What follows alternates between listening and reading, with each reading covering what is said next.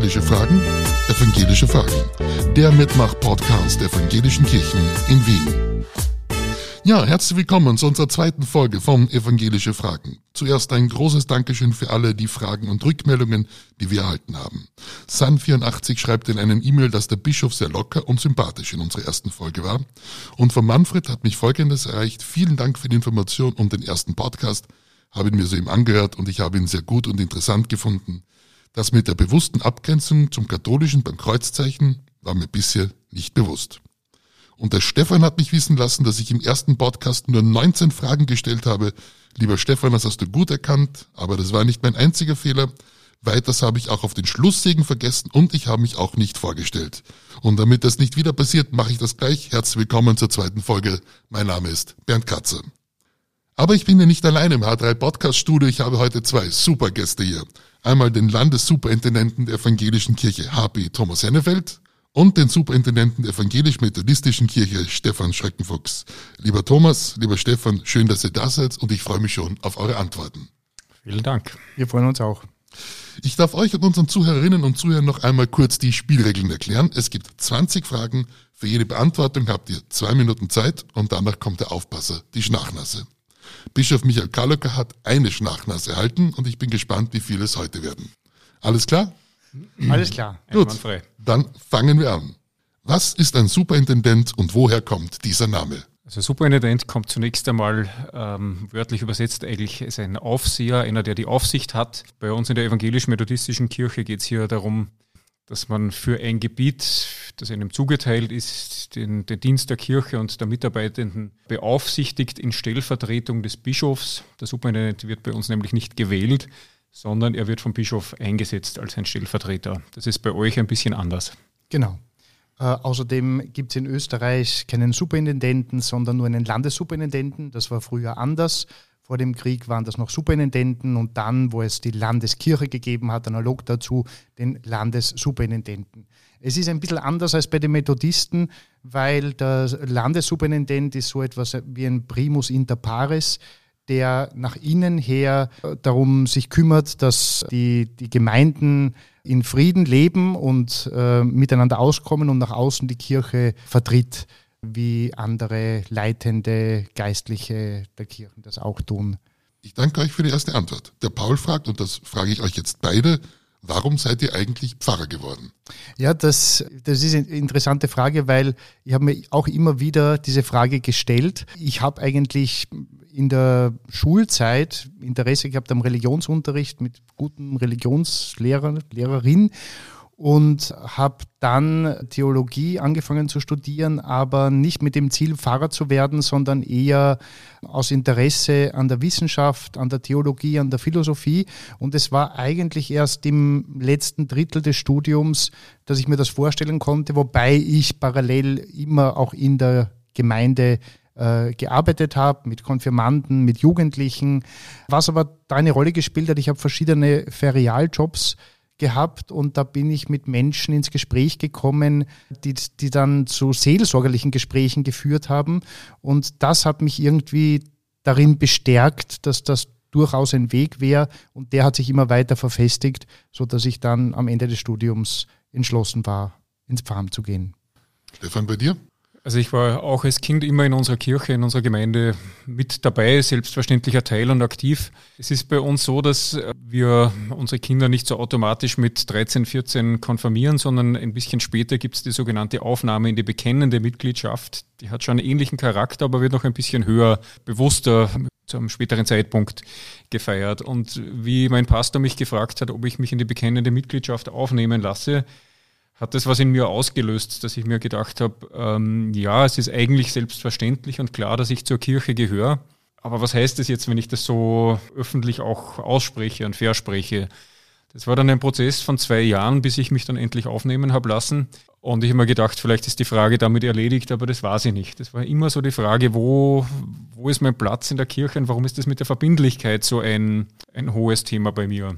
Irgendwann habe ich dann erst meinen Pastor und später andere Gemeindemitglieder gefragt, vielleicht ist mein Weg doch der, dass ich in der Kirche arbeiten sollte und die haben das alle entweder gesagt, ja, das sehen wir sowieso so oder äh, jetzt, was du sagst, Und dann habe ich halt mal erst, wie es bei uns üblich ist, ein Gemeindepraktikum gemacht, dann das Theologiestudium, dann bin ich in die Probezeit, also ins Vikariat gegangen und irgendwann war der Tag, wo ich wusste, morgen wirst du ordiniert, jetzt musst du endgültig die Entscheidung treffen.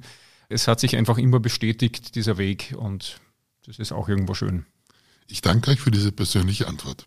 Wir kommen zur dritten Frage. Was bedeutet HB? HB bedeutet helvetisches Bekenntnis, also nicht Habsburger Bekenntnis, wie manche meinen, weil ja die Kirche in der Habsburger Monarchie entstanden ist. Helvetisches Bekenntnis abgeleitet vom zweiten helvetischen Bekenntnis und das ist einer der ähm, Bekenntnisschriften, äh, auf die Pfarrer und Pfarrerinnen auch heute noch ordiniert werden. Und welche Unterschiede gibt es zum AB, zum Augsburgerischen Bekenntnis? Also ich soll das ja kurz beantworten. Es sind im, im, im Grunde äh, drei Bereiche. Das eine ist die Struktur, dass die reformierte Kirche noch eine flachere äh, Hierarchie hat als die lutherische Kirche. Das Zweite, an den Gebäuden kann man es gut sehen. Wir haben das Bilderverbot, auch wenn das jetzt manchmal auch ein bisschen aufgeweicht ist. Gott ist nicht in dem Bild zu fassen und es waren die reformierten Reformatoren, die dafür gesorgt haben, dass die Bilder aus der Kirche entfernt werden und dass diese Tradition gibt es bis heute. Und dann gibt es Unterschiede in, de, in der Theologie. Im 16. Jahrhundert haben sich ja die Reformatoren, vor allem Luther und Zwingli, da eigentlich darüber zerstritten und sind nicht einig geworden. Und das ist ja bis ins 20. Jahrhundert gegangen, hauptsächlich in der Abendmahlsfrage. Und äh, also Abendmahl, ich glaube, es war der Voltaire, der das so auf den Punkt gebracht hat, die Katholiken essen Gott, die Reformierten essen Brot und die Lutheraner essen Brot mit Gott. Das, das ist jetzt etwas pointiert, vereinfacht gesagt, aber man muss dazu sagen, dass die Gemeinsamkeiten heute wesentlich größer sind als das, was sie trennt. Und wie viele Gemeinden gibt es in Wien von euch? In Wien gibt es drei Gemeinden. Die Gründungsgemeinde eben bald nach dem Toleranzpatent ist die reformierte Stadtkirche, die Stadtgemeinde und im 20. Jahrhundert sind aus dieser Stadtgemeinde Predigtstationen entstanden, die dann zu selbstständigen Gemeinden geworden sind. Das ist Wien West, wo ich ja selber Gemeindepfarrer bin, und Wien Süd, eben im Süden von Wien. Und damit kommen wir schon zur sechsten Frage. Elfriede fragt, für welche Methode sind die Methodisten bekannt oder woher kommt denn dieser sonderbare Name?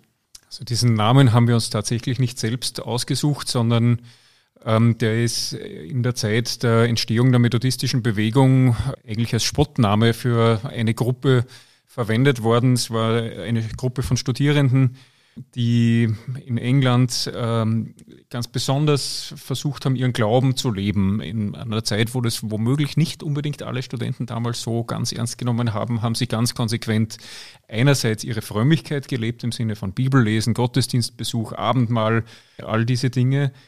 Und zusätzlich, und das war vielleicht noch das besonders überraschend in der Zeit, mit sehr hohem sozialen Engagement verbunden, so würden wir es heute sagen. Sie haben die Kranken besucht, Sie haben Menschen in Gefängnissen, die insbesondere in Schuldgefangenschaft waren, besucht. Sie haben Sonntagsschulen für Kinder angeboten und solche Dinge. Und da haben andere über äh, sie gesagt, na, das ist ja ein komischer Club, the Holy Club of the Methodists, also der, der, der fromme Club von denen mit den eigenartigen Methoden, weil sie Dinge so konsequent methodisch gemacht haben. Das ist geblieben. In der Methode steckt das auf dem Weg sein und glaube, das ist auch ganz typisch für uns, dass wir den, den Glauben eher so als einen Lebensweg, wie ich das Leben gestalte, äh, sehen. Bin ganz zufrieden damit heute. Ihr habt ja gerade 150 Jahre gefeiert. Es gibt eine wunderbare Festschrift, also die sehr schön anzuschauen ist. Kann man die bei ja. euch bestellen? Die kann man bei uns bestellen. Man findet sie auch auf der Homepage zum Download auf unserer Homepage imk.at. Welche Unterschiede gibt es jetzt von der Methodistenkirche zur Augsburgerischen Bekenntniskirche? Also der herausragendste Unterschied ist, äh, würde ich sagen, wieder das Strukturelle, dass wir als evangelisch-methodistische Kirche nicht Landeskirche sind, sondern wir sind Teil einer Weltkirche, die United Methodist Church, die, ich glaube, in ungefähr 180 Ländern der Welt, wenn ich das richtig im Kopf habe, oder vielleicht ein bisschen weniger, vertreten ist. Das heißt, unsere viele Dinge werden gemeinsam demokratisch international erarbeitet, entweder in Europa oder in der Generalkonferenz für die ganze Welt. Und diese große internationale Verbundenheit ist etwas, was uns da womöglich am meisten unterscheidet und was, was mir besonders sehr wichtig ist. Ein anderer Unterschied ist natürlich auch äh, die Entstehungsgeschichte und damit in, in welcher Zeit, in welchem Setting wir groß geworden sind. War eben 18. Jahrhundert, England, Zeit der industriellen Revolution, aber auch Zeit der Aufklärung. Und ich denke, so etwas von diesem aufklärerischen äh, Denken findet man in, in der DNA unserer Kirche schon äh, sehr stark. Satz von John Wesley, der mir immer wieder sehr wichtig ist, ist dieses Denken und Denken lassen. Jeder trägt ein Stück weit Verantwortung für das, was er selbst glaubt. Jeder möge auch denken. In der Theologie müssten wir auch wieder eher in Feinheiten gehen. Was uns vielleicht noch unterscheidet, ist, wir sind nicht aus einem Lehrstreit entstanden und haben auch keine konfessionellen Lehrschriften, kein, kein Bekenntnis in dem Sinn, sondern ein soziales Bekenntnis, aber nicht ein theologisch-lehrmäßiges. Und wie viele Gemeinden gibt es in Wien? Wir haben auch wieder drei Gemeinden. Es sind zwei deutschsprachige und eine englischsprachige, sehr internationale Gemeinde. Es gibt auch noch eine koreanische methodistische Gemeinde, die gehört aber zur Korean Methodist Church und nicht zur United Methodist Church. Aber da teilen wir zumindest die Räume. Und welche Unterschiede gibt es jetzt zwischen HP und den Methodisten? Ja, also äh, Weitgehend trifft das auch für die HB-Kirche zu, die reformierte Kirche, die ja in der Reformation genauso wie die lutherische Kirche entstanden ist und die methodistische Kirche wesentlich später. Ebenso für die, für die Struktur, wobei bei der Struktur, ich habe schon vorher gesagt, eine flachere Hierarchie. Es sind die Gemeinden sehr, sehr selbstständig. Es gibt eine starke Gemeindeautonomie und gleichzeitig sind Leitungsämter sowohl geistlich als auch weltlich in den Gemeinden verankert. Und sonst denke ich, gibt es, verhält sich das ähnlich wie zur lutherischen Kirche. Wobei in der Schweiz ja reformierte und methodistische Kirche auch strukturell enger zusammengebunden sind. Also ich würde es auch wieder so sehen, dass uns viel mehr miteinander verbindet, dass es mit den Unterschieden manchmal gar nicht so leicht ist, nachdem wir als Methodisten ja so, sowohl auf die reformierte wie auch auf die lutherische Tradition aufbauen, sind ja einfach doch historisch deutlich später entstanden, sind beide Einflüsse mit äh, hinein in unsere Identität und Theologie gekommen. Das Abendmahlsverständnis bei uns ist sicher ein Stück näher der lutherischen Tradition. John Wesley hat sich mit, mit Calvinisten wohl immer wieder äh, sehr kritisch mit, mit dem Prädestinationsverständnis intensiv auseinandergesetzt oder, oder manchmal auch gestritten, würde ich sagen. Aber da sind wir in einem Bereich, wo, wo man schon sehr tief in die Theologie hineingehen muss, damit wir diese Diskussionen heute auch verstehen. Der Horst fragt, wenn Luther für AB steht, und der Wesley für die Methodistenkirche. Wer steht dann für HP? Calvin oder Zwingli? Ja, beide.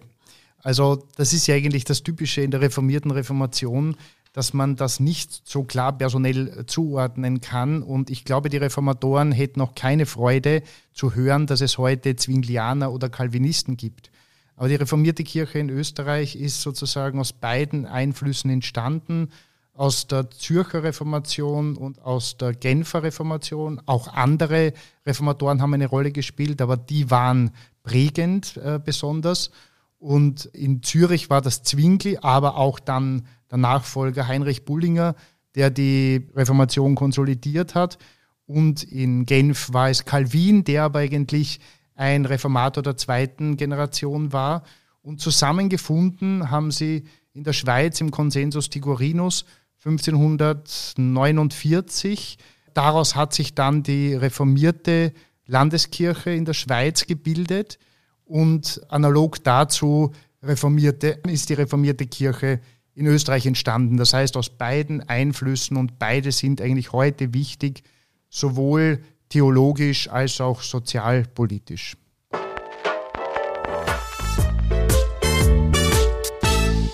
Der Max fragt, wie finanziert ihr eigentlich eure Pfarrer und Pfarrerinnen und die Projekte? Gibt es bei den Methodisten auch so etwas wie einen Kirchenbeitrag? Ja, es gibt bei uns auch einen Kirchenbeitrag. Es ist einerseits so, dass ich habe vorher von der Aufnahme in die bekennende Mitgliedschaft gesprochen, man da tatsächlich auch das Versprechen mitunter gibt, die Kirche durch Gebet, Mitarbeit und regelmäßige Gaben zu unterstützen. Also das ist so auch ein, ein Ausdruck dieser Verbundenheit. Wir tragen die Kirche gemeinsam.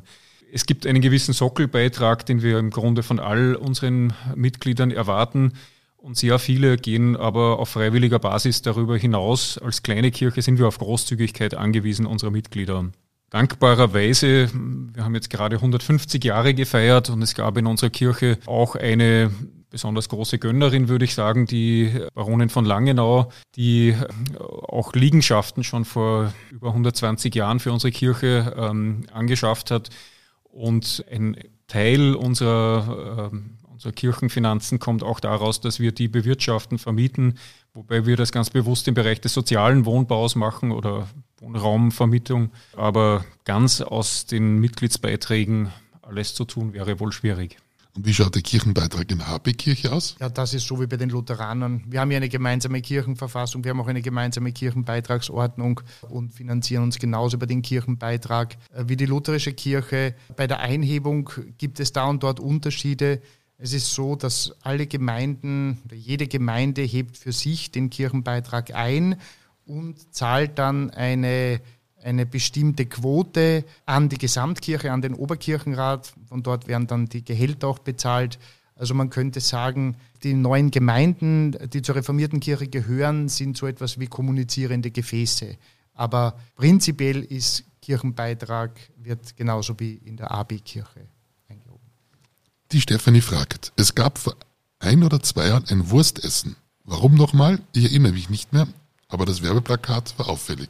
Ja, also wir haben ja äh, 2019 ein, ein Zwingli-Jahr ausgerufen anlässlich äh, des Beginns der reformierten Reformation in Zürich durch Ulrich Zwingli.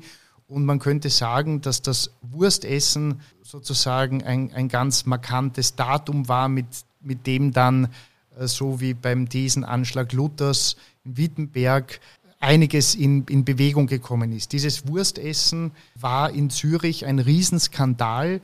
Es war in der Fastenzeit, wo Zwingli ganz bewusst in der Druckerei Froschauer, mit dem er befreundet war, ein Wurstessen veranstaltet hat, um die, die Verlogenheit, die Heuchelei und die Doppelmoral der bestehenden Kirche aufzuzeigen, wobei er so ja, schlau oder zurückhaltend war, selber am Wurstessen nicht teilzunehmen, sondern war nur anwesend, hat aber anschließend eine Predigt über das Wurstessen gehalten, in dem Sinn, dass jeder fasten soll, wenn er fasten möchte, und der, der nicht fasten möchte, soll nicht fasten.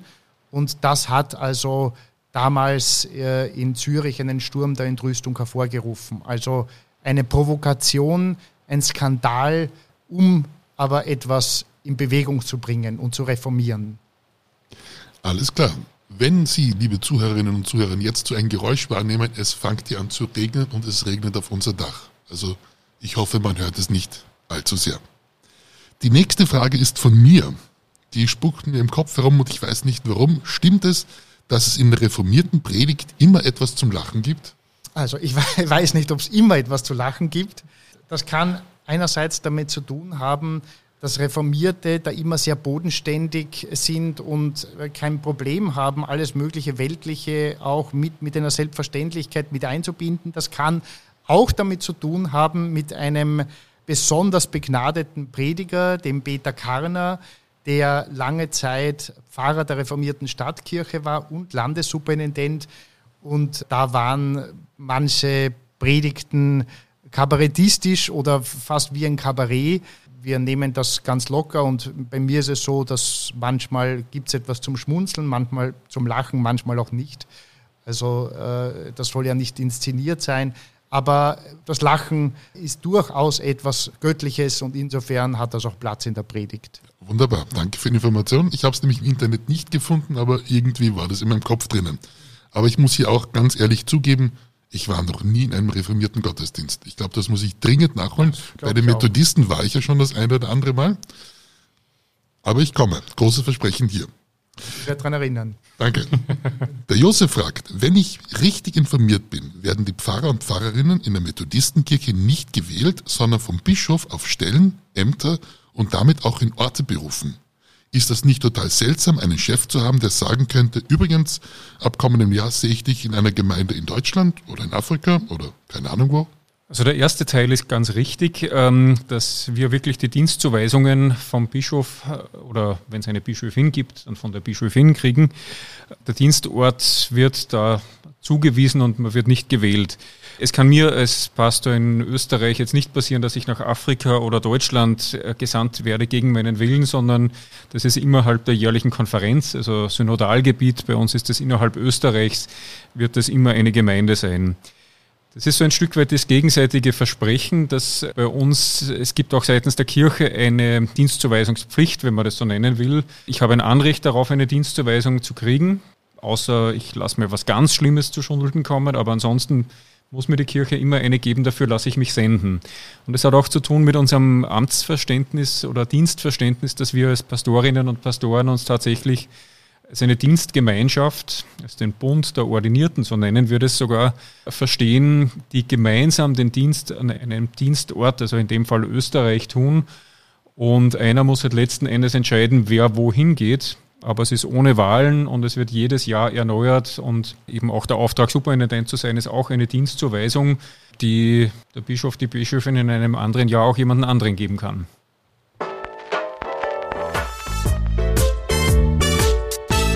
Sehr geehrter Landessuperintendent Hennefeld, was macht einen reformierten Gottesdienst aus? Was ist anders als bei den Lutheranern? Haben Sie einen Lieblingsteil? Mit freundlichen Grüßen, Gabriele S. Ja, also es gibt, es gibt viele Gemeinsamkeiten, was man sagen kann, was vielleicht ursprünglich anders war, weiß nicht, ob das für heute noch zutrifft, ist, dass einfach die Predigt ganz im Mittelpunkt steht. Also äh, es ist, wenn man so will, ein eher schlichter Ablauf, mit Liedern, mit Gebet, mit der Predigt im Zentrum, dem, dem Vater unser, wobei wir unser Vater sagen, mit dem Segen, also schlicht, aber die Predigt ist ganz im Zentrum. Und das hat natürlich Vor- und Nachteile. Wenn die Predigt schlecht ist, nichts heißt, dann ist das, trifft das auf den ganzen Gottesdienst zu. Wenn die Predigt gut ist, dann kommen die Leute auch gestärkt oder nachdenklich aus dem Gottesdienst. Ich sage, für mich ist am schönsten, nicht, wenn die sagen, ja, das war eine tolle Predigt, das hat mir gefallen, sondern das hat mich zum Nachdenken gebracht, das hat mich inspiriert, da werde ich, werde ich weiter äh, darüber nachdenken. Wobei ich schon sagen muss, trotzdem, auch wenn die Predigt so im Zentrum steht, ist es mir wichtig, dass der Gottesdienst eine Gesamtkomposition, man will jetzt ein Gesamtkunstwerk ist, dass also Texte auch aufeinander abgestimmt sind. Lesungstext, Predigtext, Lieder, die Inhalte der Lieder, das soll alles irgendwie ineinander greifen. Etwas Schönes Rundes sein. Genau. So. Die Caro 28 fragt, was unterscheidet die Methodisten von den Freikirchen? Denn in Deutschland gelten doch die Methodisten als eine Freikirche. Also ich bin der klaren äh, Meinung, dass die Methodisten keine Freikirche sind. Ähm, ein wesentlicher Unterschied ist, dass die meisten Freikirchen oder ich glaube alle kongregationalistisch verfasst sind, also dass die Gemeinden für sich selbst entscheiden, wir sind eine konnexionale Kirche, also diese weltweit verbundene Kirche mit einer gemeinsamen Kirchenordnung, mit diesem Konferenzsystem, mit eben auch einem Bischof oder einer Bischöfin, die eine Aufsichtsfunktion hat, nicht, nicht dieselbe hierarchische natürlich wie in der römisch-katholischen Kirche, aber äh, also da ist ein sehr deutlicher Unterschied. Ein anderer Unterschied ist, dass in den meisten Freikirchen doch die Erwachsenentaufe wenn nicht ausschließlich, dann so, so doch sehr, sehr vordringlich angewandt wird. Wir taufen in der Regel kleine Kinder, wie das äh, der lutherischen und der reformierten Tradition auch üblich ist. Und ich glaube auch, dass wir in unseren Gottesdiensten häufig eine deutlich klarere Liturgie haben, als äh, es in vielen Freikirchen ist. Dass in Deutschland die EMK als Freikirche gilt oder sie sich auch selbst so versteht, hat eher was damit zu tun, wie sich die Landeskirchen, besonders die evangelischen Landeskirchen, verstehen. Die sagen halt, wir sind die Evangelischen und alle anderen sind Freikirchen. Und dann bleibt eigentlich für die Methodisten, die nicht typisch freikirchlich sind, wenig anderer Platz, als sich da zu identifizieren. Aber ich finde das schwierig. Also ich bin sehr froh, dass wir in Österreich da ganz andere Beziehungen haben und die sind über die letzten Jahrzehnte einfach auch viel stärker gewachsen. Das ist wirklich was, worüber wir froh und dankbar sein können. Die nächste Frage kam anonym herein. Ja, man kann auf unserer Website die Fragen anonym schicken, damit man auch einmal kritische Fragen schickt hat einen Nachteil, ich kann euch dann nicht sagen, wann eure Frage beantwortet wurde. Allen anderen schreibe ich ein E-Mail. Also jemand Anonymes fragt, welche Befugnisse, Aufgaben hat ein Landessuperintendent? Wenn ich das richtig sehe, ist der Hennefeld ja auch im Gemeindedienst. Anders als zum Beispiel der Superintendent Matthias Geist von der Lutherischen Kirche. Ja, also ein, ein Landessuperintendent wie ein Superintendent hat eine, eine Aufsichtsfunktion über die Gemeinden, das Visitationsrecht. Er hat die Aufgabe, sich um das Wohl der Gemeinden zu bemühen, mit den Kolleginnen und Kollegen, äh, sind ja eben auch Kollegen, weil ich als selber auch Gemeindepfarrer bin, Mitarbeiter, Mitarbeiterinnen Gespräche zu führen und so weit darauf zu achten, dass das Gemeindeleben in den Gemeinden funktioniert. Frage Nummer 19. Was verbindet die drei evangelischen Kirchen in Österreich? Also ich denke, es gibt vieles, was sie verbindet und das, was sie auch gemeinsam machen, das ist ja in den letzten Jahren und Jahrzehnten auch noch stärker geworden. Also jetzt reformierte Kirche, gerade in Wien, haben wir seit Jahrzehnten einen, einen regen Austausch, Kontakt, einen, einen Kanzeltausch. Also das heißt nicht, dass die Kanzel getauscht wird, sondern dass Prediger, Predigerin in der jeweils anderen äh, Kirche den Dienst versieht. Und als drei Kirchen haben wir seit mehreren Jahren verschiedenste Projekte, Dinge, die wir gemeinsam vorbereiten, organisieren und durchführen, wie den Reformationsempfang, der ursprünglich Reformationsempfang der evangelischen Kirche, AB dann A, B und HB und dann eben sind die Methodisten dazugekommen. Das hat vieles bewirkt auch. Es ist die Pfarrinnentagung, die wir einmal im Jahr durchführen, die auch schon seit einigen Jahren gemeinsam vorbereitet wird. Und da entsteht einfach auch viel, viel Austausch und da merken wir, wie viel wir auch gemeinsam haben. Wir sind ja auch verbunden in der Gemeinschaft evangelischer Kirchen in Europa. Das bedeutet, dass wir uns unser Kirche sein gegenseitig vollumfänglich anerkennen, bis hin, dass ja der Dienst wechselseitig in den anderen Kirchen möglich ist. Wir teilen miteinander, dass wir auf der Grundlage des reformatorischen Erbes stehen, die, äh, die Bedeutung des Vorrangs der Gnade und dass es Gott uns aus seiner freien Gnade heraus rettet, liebt, annimmt. Also da theologisch sind wir ganz eng und tief miteinander verwurzelt und eben wir, wir leben es in den letzten Jahren auch, immer mehr. Gemeinsam Kanzel und Abendmahlsgemeinschaft. So ist es. Auch schon ja. seit mittlerweile über 20 Jahren. Nochmal wieder feiern. Ich glaube, es, es, es, geht schon eher gegen 30 bald, glaube ich. 30, stimmt. Ja. Da, stimmt, da habe ich mich ja. geirrt. Das ist 1990, glaube ich. Und damit kommen wir zur letzten Frage. Die Franziska fragt, es gibt doch eh nur so wenig Evangelische in Österreich. Können wir nicht einfach HP und AB und Methodisten einfach zusammenschmeißen? Ich habe einen kleinen Garten, Entschuldigung, dass ich mich ja, kurz vordränge. Äh, ich habe einen kleinen Garten und ähm, da ist nicht Platz für so wahnsinnig viele Blumen, aber ich freue mich doch, dass es nicht nur eine Art von Blumen gibt, sondern mehrere verschiedene. Und das ist einfach der entscheidende Punkt. Es gibt ganz viele Dinge, wo wir zusammenarbeiten und das ist auch gut und richtig so. Religionsunterricht zum Beispiel oder äh, dass wir oft mit einer Stimme nach außen hin sprechen, uns zu Wort melden, weil wir da es wichtig ist, dass wir mehr sind.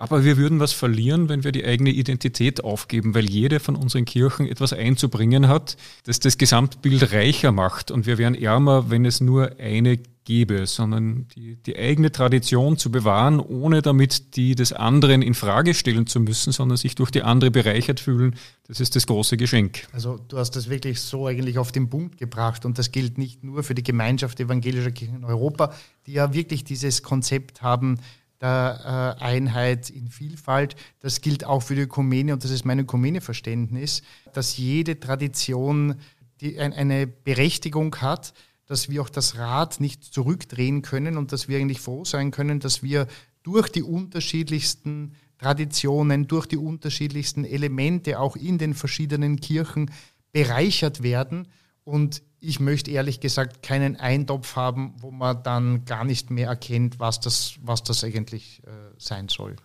Wunderbar. Mit diesen wunderschönen Gedanken der Blumen im Garten muss ich euch gratulieren. Wir haben es ohne Schnachnase geschafft. ja, das war sie nun, die zweite Folge von Evangelische Fragen, Evangelische Fragen, dem Mitmach-Podcast der Evangelischen Kirchen in Wien. Lieber Landessuperintendent Thomas Sennefeld, lieber Superintendent Stefan Schreckenfuchs, schön, dass ihr da wart und ich hoffe, ihr kommt bald wieder. Herzlichen gerne. Dank. Gerne, Herzlichen ja. Dank. Dankeschön. Dankeschön. Euch, liebe Hörerinnen und Hörer, danke ich fürs Zuhören und ich darf euch bitten, empfiehlt uns weiter. Auch freuen wir uns über eine positive Bewertung auf eurer Streaming-Plattform. Auf alle Fälle schickt mir weiter Fragen und Ideen. Was interessiert euch an den evangelischen Kirchen oder wem wolltet ihr schon immer mal eine Frage stellen? Im nächsten Podcast beantwortet Pfarrerin Helene Lechner eure Glaubensfragen. In Podcast Nummer 4 geht es dann über das Leben und das Sterben, über Beerdigung und Friedhöfe. Wie gehst du mit diesem Thema um? Was würdest du dazu gerne wissen? Schreib es uns. Und zum Abschluss darf ich nun einer von euch beiden noch um ein Segenswort bitten. Gott segne euch, behüte euch, er bleibe bei euch heute und alle Tage. Amen.